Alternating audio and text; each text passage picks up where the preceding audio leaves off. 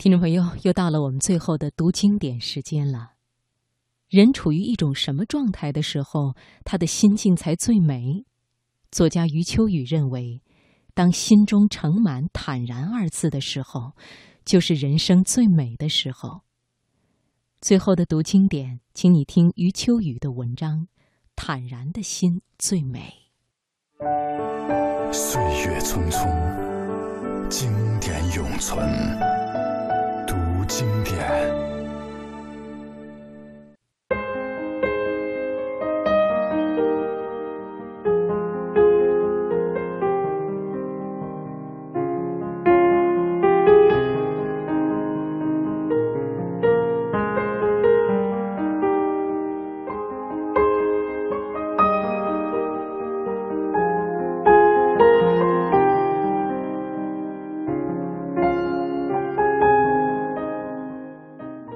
活着真叫累，有人这么感慨；真叫烦，更有人这么虚叹。活着真的美丽，而我却喜欢这么对生活总结。寻找了千百种理由之后，才发现，生活在我的视野下，呈现出与他人的不同，不是生活赐予我什么不同，却仅仅是因为。在我胸襟之中，盈盈的盛满这么两个字：坦然。我坦然，于是我心美丽；我心美丽，于是我的人生跟着美丽。曾经看到那些假日垂钓者，一大早出门，夕阳之下拎着空空的鱼篓回家的时候，仍是一路欢歌，不禁讶然。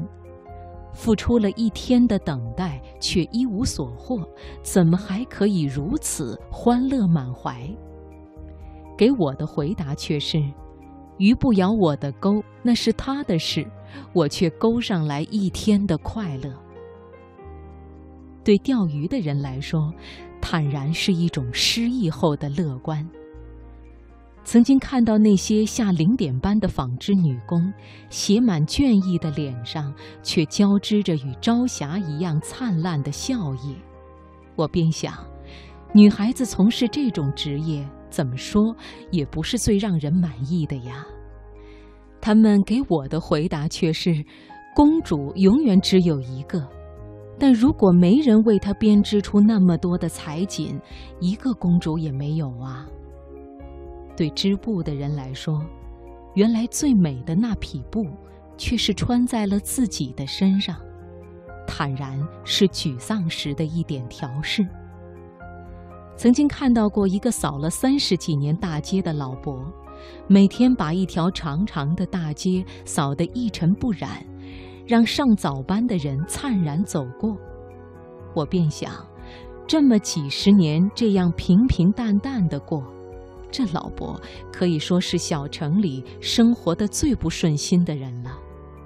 他给我的回答却是：这条街只有我扫的最干净。对扫街的人来说，原来扫的最清洁的，恰恰是自己的心。坦然是平淡中的自信。忽然想起泰戈尔最有名的一句诗：“天空不留下鸟的痕迹。”但我已飞过，这不就是对坦然所做的最好的诠释吗？许多的事得失成败，我们不可预料，也承担不起。我们只需要尽力去做，求得一份付出之后的坦然和快乐。